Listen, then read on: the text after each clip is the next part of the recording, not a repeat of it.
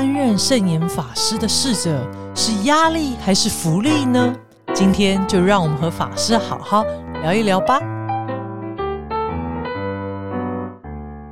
今天呢，非常开心可以邀请到长宽法师。呃，因为我知道长宽法师在师父身边，其实担任非常多年的侍者。那呃，想必法师呢，一定有非常多和圣严师傅相处的一些点滴跟小故事。那今天呢，呃，就是希望呢，能够透过呢这些小故事呢，有机会让我们呢，呃，在师傅圆寂之后，哇，你知道还可以哦，去感受一下师傅，然后并且呃，能够透过这些小故事，也可以作为我们修行上面呃一个很棒的一个练习跟学习的一个方向哦。那今天就要让我们来和长宽法师好好的聊一聊。哎，法师侍者几年呐？五年，五年。所以法师应该对师傅是有呃，其实五年来应该 有没有有时候很想说啊，麦阿呢？有啊。你是说闹别扭吗？哦，法哦，法师你也会闹别扭哦，这么厉害。光从法名就知道我们很不一样。师傅叫圣严。我叫长宽，哇，我是可以见得了。嗯，有一次他，师傅写了两幅字，嗯，严于律己，宽以待人，写给法师看的吗？暗示我吧。哦，哇，那那那，所以法师生活跟师傅在一起，应该有很多很多。呃，很有趣的故事，是不是可以请法师来和我们分享一下？呃，从法师跟师傅相处里头，让我们有机会也可以更靠近师傅啊。师傅很严吗？对法师会很严吗？有时候，有时候。对。那在师傅的生活里头，师傅对于自我的呃，要就是严于律己吗？师傅对自己也很严吗？法师？因为我小时候，我记得小时候，我真的，我那时候我记得常常很多法师说：“哎呀，你看师傅啊，到了一个。”呃，就是旅馆呐，哦，然后呢，他那个床单呐，仿佛啊是好像是没有用过一样。所以其实法师，你知道，我从小因为在法鼓山成长嘛，我真的现在到如果出去旅行的话，我也会去学习这样。比如说，我尽可能就是我躺进去就好，离开就把它铺整齐，这样。那我发现到，虽然好像只是生活的一些小小细节，但它对我就影响很深。所以，譬如说我每次去到旅馆，譬如说我可能会跟朋友啊，我就发现哇，床好乱。可是我就会，我就在想，哎，我们是这样子啊，就是说，在这个过程当中，我会发现到，我们对于生活里头有很多的小小的细节，其实你都会特别的去觉察它。所以，我也很想要，呃，这是我小时候对我来讲影响很深的师傅的一个故事。我觉得师傅那个他的严谨应该是一种生活习惯，他那种生活习惯其实跟当兵的状态有点不太一样。是当兵的状态比较是被规定要做那件事情。嗯，因为我有当过兵的，所以我知道那种状态是在一种比较紧张的状态，要去折棉被啊，或是折床垫这样子。是，嗯，然后呢，可是那一种状态有时候会是。会变成有时候不太敢再把棉被打开，就会把想要把棉被供在那里，因为随时可能都要收起来，像豆腐一样，对对对，干净。再就是隔天也不一定有时间可以把它折成那样。嗯，那所以等导单的时候，就是呃呃，就是衣服盖一下肚子就好。对对对对，所以那种状态，我觉得比较是极端了哈。是是。跟师傅在一起之后，我发觉师傅的那个他比较不是一种严格，嗯，而是他的一种生活方式跟习惯，嗯，他那也就是说很有条理的做那一件事情，是让他的习惯，他变成这种习惯，嗯，那那个习惯呢养成之后，就比较不会这么仓促，嗯，他就比较不会这么仓促，因为他会把它做完，然后他才。走这样，所以那他这样做，他的身边的人叫我们四神秘书，因为他在做嘛，我一定也会等在那里。是。啊，再来就是后来学着跟着一起这样做，嗯，总不能一直看着他自己在那边，然后我们在那边看着师傅在那里整整理东西，这样。我们自然就会跟着去做这样。哦，对，然后跟着去做之后，自然会觉得，哎，其实人生为什么要这么匆忙呢？嗯，为什么要这么匆忙的赶到下一个行程去要做什么？嗯，对啊，是行程都是自己排的啊。嗯，对啊，嗯是折棉被、打扫环境也是可以是行程之一啊。嗯，对啊，为什么它会变成是多余的呢？嗯，是。然后如果行程是这样子的话，其实家庭生活或者是学校学校生活、公司生活也是一样的道理，只是因为我们常常让自己的生活里面把它排除，我们认为什么是比较重要的，嗯，什么是比较不重要的，是。对，然后我们就会忽略掉，嗯，其实我觉得每件事情在那个当下应该都是重要的，既然每一个当下都是重要的，为什么不好好的？给自己比较有充裕的时间去做好每件事情。嗯，诶，所以像法师刚刚谈到，就是说师傅在生活当中，呃，就是呃，那这些看起来严谨的事物，呃，事实上就是师傅的生活的，其实已经是这种习惯了。那所以像法师，我不知道有呃，就是您在师傅身边嘛，哦，那是不是可以可以给我们举几个例子呢？让我们也可以诶，借由这个过程，那我们可以在生活当中练习哦。一个就是嗯。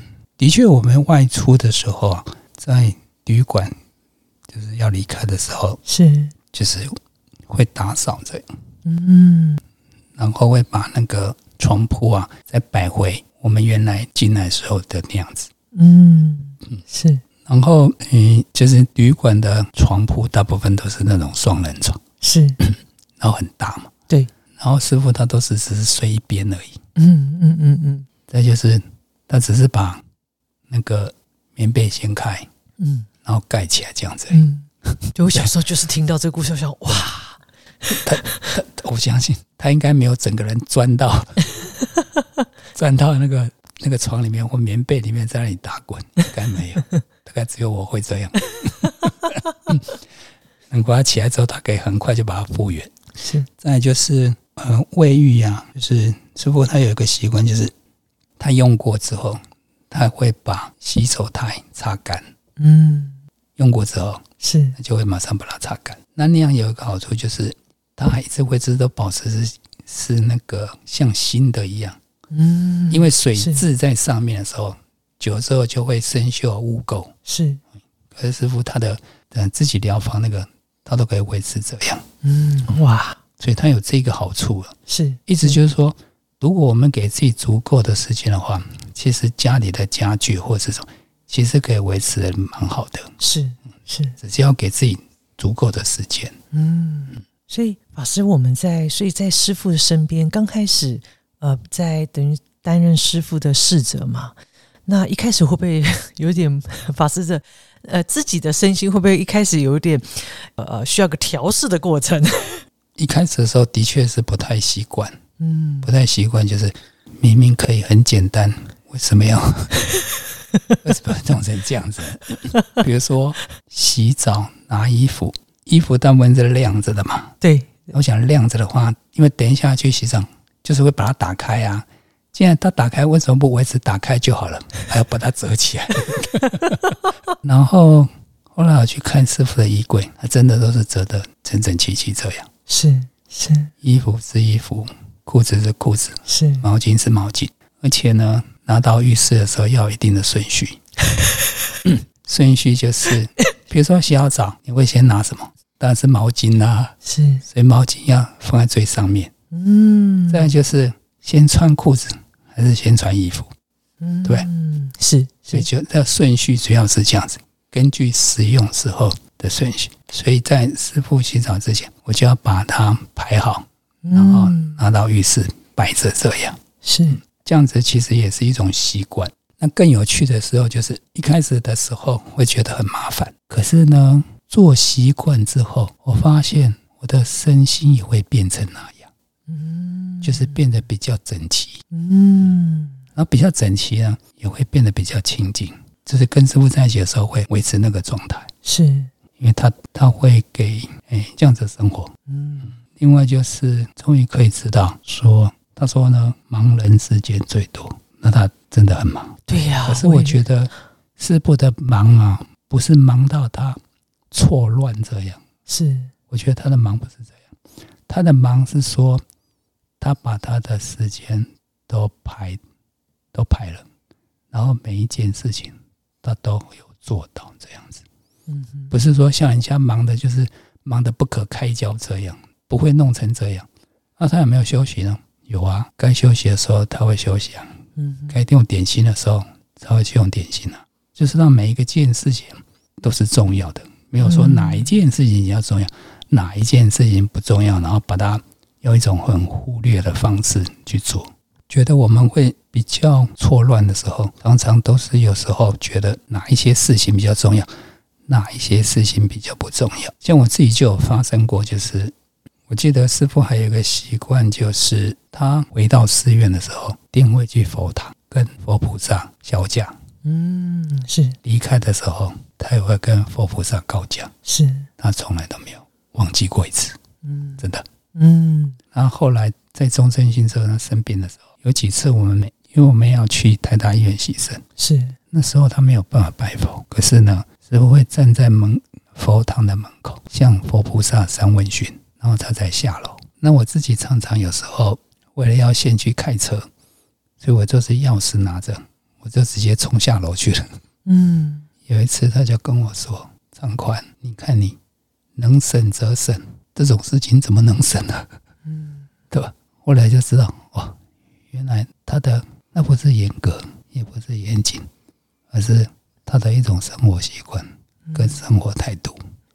法师，我想，呃，常常我们讲说啊，我们修行、修行、修行是要回到生活里头的。那在生活当中，哈，养成了很好的习惯。呃，当那个我们讲说，有时候有些境境界来的时候，其实因为你平时生活就是这样，所以才能够。呃，有安定的身心，或是从容的态度，好好去处理它。那我觉得我刚刚在听啊法师在分享跟师傅的生活里头这些点点滴滴，我都可以啊很触动到，就是呃，我觉得师傅就是时时刻刻在生活当中都在这种觉察的状态里，然后已经也养成了一种习惯。看起来好像是因为有有些人有时候可能会觉得说，哎，我们学佛的人好严谨，或学佛的人好像。呃，就是一板一眼哈，呃，那所以有的时候，呃，是不是也可以请法师分享哈？这个是还是有差别的，就是呃，有些人在呃，就是说呃，怎么样在这样子的，其实看起来的呃这些严谨的背后，其实那里头是也是在修行上，也是在用功的。是，有时候我们刚开始学佛的时候，会有一段时间呢，忽然变得很严谨。变得很不自然，那是一个过程啊。是是，的确是有一个这样子的过程。嗯哼，呃，尤其是学佛开始的时候，会有一段时间就是愤世嫉俗、愤青，对，愤青这样，觉得这个世界好像到处都不对劲，然后呢，想要去帮他修正一下，想要去到处去提升人的品质，建设人间净土。对啊，就是会有一段时间是这样。这是一个正常的过程，但现在就是说，有一些我们需要去修论的，就其实呢，也是一种生活，就是它其实也是一种生活。那怎么样让回到比较比较正常的状态啊？不会是一种评论这样。比如说，现在我们有很多的书，或者是师傅的一些开示啊。大部分有一些是被整理过的，整理过之后，有一些呢，生活上的状态是在上面没有呈现的，所以我们就会不自觉的学到比较是字面上我严谨的状态之下。那我举例啊，比如说，如果有去听过禅七师傅的开示，你就会看到师傅有很多种状态。嗯，他在台上讲话的时候，不会只是一种状态。嗯，是。那所以呢，其实比较好的身教言教是把它如实的呈现。嗯，包括喝水这件事情。嗯，因为我当过侍者，所以我知道。我相信以前有跟师傅相处过的人，师傅还在的时候，会了解师傅有很多种不同的面相。包括他有很幽默的时候，真的对，很可爱，而且他非常可爱，他幽默非常可爱。可是那一部分呢，在 DVD 里面都没有的，对，所以我们现在常常看到 DVD 都是很，就是都在对我们开始训话这样，比较严肃，对，比较严肃。那那一方面，如果听多的话，我们跟别人讲话也会变成那样。啊，到处在跟别人开始，法师跟居士开始，居士跟居士开始，对，好像大家都在开始这样。对啊，好，所以就是说，呃，有一部分其实可以把它呈现出去，是，就是比较生活化的部分，是是。哎，不过法师刚刚这样分享，确实，我在我法清会时期哦，那时候年轻的时候，其实师傅的开始真是非常非常的活泼，而且师傅我觉得可能因为我们是年轻人嘛，所以师傅也很看对象，他知道怎么样分享呢？年轻人喜欢听，所以以前我们在听师傅开始的时候，你一点也不会觉得呃暮气沉沉，或是师傅好严肃，或者是距离好远，没有，你会常常觉得哇，为什么师傅的这个分享这么靠近我们？是。确实，所以，所以我想，法师，呃，在法师跟着师傅身边呢，这么长的呃，就是呃一段时间，呃，法师就谈，就是师傅从呃，其实是呃，可以感受到师傅在生活当中，其实法师的身心也在跟着改变。那呃，在呃陪伴师傅的这么多年，就是。对师傅，就是说在师傅的这个生活当中，看到师傅的深口意义嘛？那呃，就是说呃，有没有一些法师觉得是很有趣的事情，可以跟我们分享呢？就是法师刚刚讲，我们现在听到开示，你知道有时候都很严肃啊。法师是不是也可以跟我们分享一下？哎，师傅在生活当中，呃，一些我们可能没有机会契机的某一个样貌呢？因为师傅呃严肃的多，没有严谨的多。好，我讲一个，有有一次应该是哦，跟金庸对谈。哦哦，不是只有金庸，那一次跟很多人，交通大学校长。哦，还有清华大学校长。嗯哼，然后还有金庸在交通大学演讲，演讲完之后，金庸就送了师傅一套金庸小说。嗯，对。然后那一套金庸小说呢，就放在师傅的疗房，在他座位的正后方，嗯，的一排这样。因为我的疗房呢，在师傅书房的外面有个侍者寮。那当侍者呢，一定是要比师傅晚睡，比师傅早起。有一天呢，就让师傅先去休息了，然后我要去就寝。我就寝的时候，隐隐约约的看到我隔壁的。灯是亮着，我就想去看一下，就把门打开，看到，哎，师傅，你怎么还没有睡觉呢？然后师傅也说：“长宽，你怎么还没睡觉呢？” 就走到师傅的书桌前，师傅在看《书剑恩仇录》，对啊。来看武侠小说 哦，好可爱！呃，为此而这个挑灯夜战，对啊，好像那个影迷有没有？对对，晚上的时候都还要哇，继续追追剧这样。对，然后我想师傅现在已经很晚，不要去休息，就把它合起来，然后呢，就进去他的他的刚才在书房，嗯，要进去他的房间，嗯哼，然后房门关上，我就把书房的门也关上，然后我就去就寝。去就寝一段时间，躺着，我想一想，嗯，还是去看一下好了，因为我也看过武侠小说，我也知道 会忍不住再起来看。对对对对 然后我就进去了，进去以后发现师傅搬了一张小桌子，自己在疗房里面继续在看他的《手剑恩仇这太可爱了。对啊。哎呀，师傅，你怎么？意犹未尽？对啊，哎呀，哇塞，没有我，我相信法师师傅是因为怕你，因为担心他，所以没有睡。对，然后可是他又好想看，对，没有错，好可爱哦。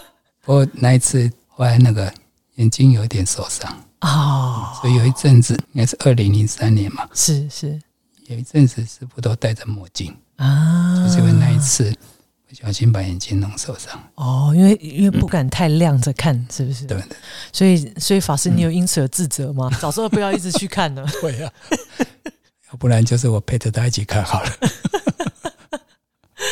呃，像你知道，法师刚刚您在分享，我还记得我那时候，呃，在我是大概十八十九岁。呃，就是呃，就是进，就是说参与法鼓山的禅期嘛，哈，然后于是进到法鼓山的团体里。我还记得我那时候大概有没有二十岁啊？我记得那时候农禅寺还是铁皮屋嘛，然后我就在办公室。那以前师傅的办公室就是办公室，也就在那个公共的行政区域这样。那我记得那时候我在帮法清会同学就反正就印资料这样，就我一个人。然后呢，我就然后师傅就来了，哇！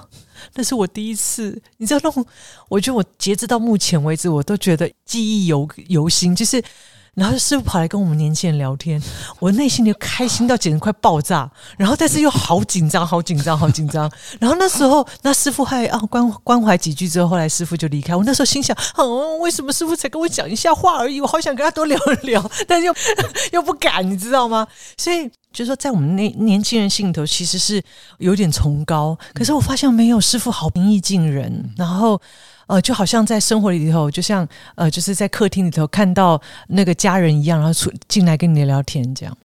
那可能跟后来呃，法鼓山因为开始呃，在红化事业，师傅越来越忙。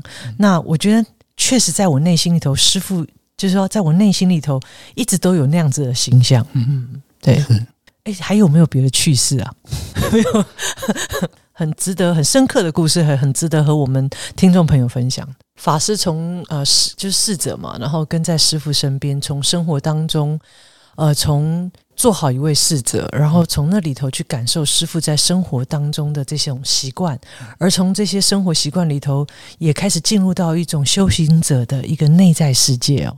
然后到呃跟师傅相处有一种很微妙的关系，师徒的关系，然后相互照顾、相互守护哦。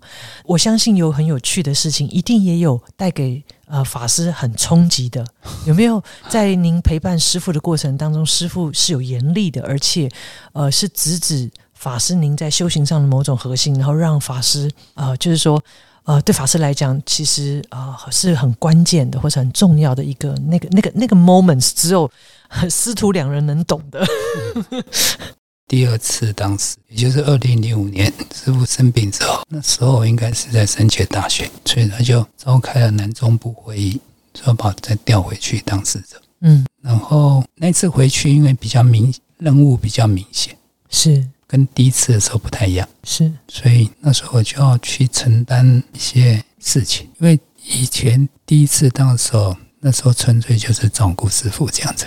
可第二次的时候，我兼开车侍者，嗯哼，然后还兼秘书这样子，嗯，因为兼的秘书呢，他的工作性质就有点不太一样，是是，我必须去了解一些事情，是。对，那面向就变比较多，嗯，比较多的时候就要去思考一些事情，那有一些事情我也没有经历过这样，所以我记得有时候我会犹豫不决。就在那个状态的时候，我终于看到自己的特质这样。嗯，啊，所以有时候师傅会直接跟我讲，有时候他会写墨宝给我看，暗示我这样。我慢慢才知道里面有好几幅都是在写给我看的，就那时候的状态这样。哦，然后哎，记得他有写过一幅“知音难遇正常事，无音孤独不离人”。嗯。老师可以再一次吗？知音难遇，难遇正常事，正常事。对，嗯，无因孤独，无因孤独，无因勿因孤独，孤独不离人，不离人。对，然后呢，多思多虑障碍症，少烦三呐福会长。哈。这个棒喝啊！我我我觉得我都惊醒了。嗯，后来我才知道，原来很多时候我都在思考我怎么处理事情。嗯，可等到我思考好的时候，事情应该已经 timing 已经过了。对对对对对对，最好的 moment 过了。然后后来呢，有几次呢，呃，可能是因为我兼了秘书了。所以他会直接跟我讲要怎么做这样。所以我就在那个过程当中开始去学哦，原来当秘书跟当侍者是不一样的。嗯，当侍者的时候，我要注意的对象只有师傅一个人，是对。可是呢，当秘书的时候，我要兼顾很多其他的事情。嗯，所以有一次他跟我说，叫我打电话给方丈和尚，然后打，可是没有接通。嗯哼，那我想说，哇，那我就等接通之后再去跟师傅讲。嗯哼，然后过一段时间，师傅就来跟我说：“长官，找到方丈和尚了吗？”报告师傅没有，没有的话你要跟我讲啊。我说啊。以为是找到之后才跟你讲，然后他就跟我说：“现在打电话给都监，我找都监好了，既然找不到方丈和尚，嗯，所以他就叫我打电话给都监。当当接通之后，师傅就跟都监讲说：刚刚我本来是要先找方丈和尚的，可是因为找不到，先跟你讲好了。然后师傅就跟。”杜监法师交代了一些事情，是这个过程呢，我就学习到很多。这样，嗯，原来师傅这么尊重人，把那个程序都交代的非常清楚。是，我也知道以后我都要回报。是，就算我没有联络到，嗯，我也要跟他讲，嗯，因为如果那件事情很重要的话，他要马上处理。是，找不到方丈和尚，他可以找杜监，嗯，因为这件事情。必须要马上处理。那这个就是他教我，事情如果很紧急、重要的话，一定要马上处理。即使没有处理，也要联络，因为联络就会产生处理的过程。所以，我想法师这么多年来，因为啊，法师担任侍者，然后而后第二次担任侍者，同时也身兼呃不同的角色，包含秘书哈。当然，因为法师在法鼓山出家也很久了。呃，在整个进入到师呃法师就是出家的生涯哦，然后呃这么多年下来，就说尤尤其呃虽然师傅已经圆寂了，那我相信师傅对于法师的影响一定是非常深，而且已经内化哦。那所以我想跟师跟在师傅身边这样这么多年哦，就说师傅带给法师最大的一些影响。啊，当然，呃，我相信那个影响已经是也进入到法师的呃生活啦，哦等等。但我不晓得有没有呃哪几个面向是呃对法师的影响特别深，那甚至也是可以和我们听众朋友分享，作为我们呃在我们啊这个修修行或者生命的旅途里头，我们都可以呃就是说用得上的呃，不管是观念方法或这种心态，这样。哎，就是师傅没讲的一句话。不管是他的语言、他的文字，其实都可以很受用。再来就是禅期当中的开始啊，就是他在说话的时候，应该他的语言呢，就有一种穿透力。嗯，他的语言就本身就有一种穿透力，所以呢，不一定要去记录它了。嗯我的意思是说，在禅堂里面听他的开始。就把自己的身心交给他，嗯你就会发现，师傅用他的心，透过他的声音传达到每一个在听的人。那我相信有经历过那个过程的人，都会有一种感觉：餐堂里面有几十个人，可是每一个人都会觉得，师傅好像是在跟跟他一个人讲话。对，真的，对他的说话就是有这种穿透力。他会让你觉得他是在跟你说话，那他的文字也是这样。如果很细心的去品味他的文字，而不是把它当做一种知识，你会觉得他是在写信给你，他在写信给每一位他认识的人，也在写信给每一位想听他说话的人，或者是分享这个。有的时候我们在法鼓山待了这么久。或者是常常在法鼓山，我们可能比较感受不到。可是去到其他地方，我才知道它的作用力真的很大。上个月我去越南，有很多的学校都有一零八自在语，很多小朋友的手上都拿着一零八自在语漫画版，那些老师都说这本书《一零八自在语》很好用。我就在想，我们不一定有这么珍惜，可是他们竟然把它当做教科书，所以它的作用力其实是蛮大的。当然还有就是，也有透过一些菩萨们，透过神机会，把它加上漫画，再加上一些美编，让它变成一个更有可以灵活运用的书，而且影响更多的人。嗯，他们也把它翻成越南文。哇！所以我想，呃，就今天非常的感谢长宽法师哦，就是应该说从小处跟师傅连接啊，生活当中的连接，到呃，师傅为了提升人的品质，建设人间净土，为了弘化哦，毕生不遗余力这样哦，就说确实因为师傅啊的开示非常多。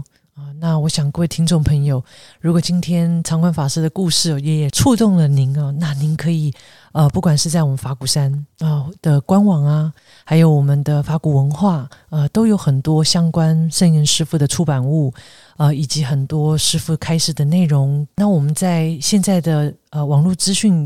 呃，也很方便。我们还有呃法鼓山的网络电视台，呃，那也可以在我们网络上可以呃找到师傅很多的开示哦。很很感谢长宽法师哦，呃，就是透过跟师傅的这样子的连接，那透过这些故事，呃，其实我是好像不知道为什么就觉得很触动，好像又把我我们过去跟师傅的呃这个连接好像又接上了哦，因为。就说师傅一直在我心里头，好就是一直都在。但随着时间，然后虽然师傅已经圆寂，那但是我觉得哇，师傅呃带给我们的影响都非常的深，所以呃非常感谢呃法师今天所带来的分享哈。让我们可以就从这些小小点滴里头，怎么去感受一个修行者怎么样在生活当中落实，呃，这种修行的一个自我的旅程这样子。那我不晓得在这最后，法师有没有还有没有什么祝福话要要送给我们听众朋友呢？如果我们的心是安定的，周边的跟这个世界也会跟着安定。所以，哎，我在当侍者的时候，我对我讲的第一个开始就是问我长官。你在身团能安心吗？嗯，就当我听到这句话的时候，我的心就安定了。所以，哎，学会安心了，学会安心，对吧？嗯，哇，今天非常谢谢长宽法师来到我们无聊有聊的节目哦。呃，透过生活的小故事里头，让我们从不同的面向来认识圣严师傅，也可以从这里头来感受一下师傅和法师之间这种师徒的连结，心心相印，怎么样在。呃，这个样子的一个相处的过程当中哦，一起在领受佛法的，呃，真的是美妙哦。那我想再一次感恩常慧法师，感谢您，谢谢谢谢谢谢咪咪，也谢谢大家。呃，那各位听众朋友，如果您喜欢无聊有聊节目呢，也欢迎您呃要订阅哦。我们在 Google Podcast、呃这个 Apple Podcast，然后还有 s o n m 等平台呢都有播出，也欢迎各位听众朋友，我们就线上准时相遇喽，拜拜，拜拜。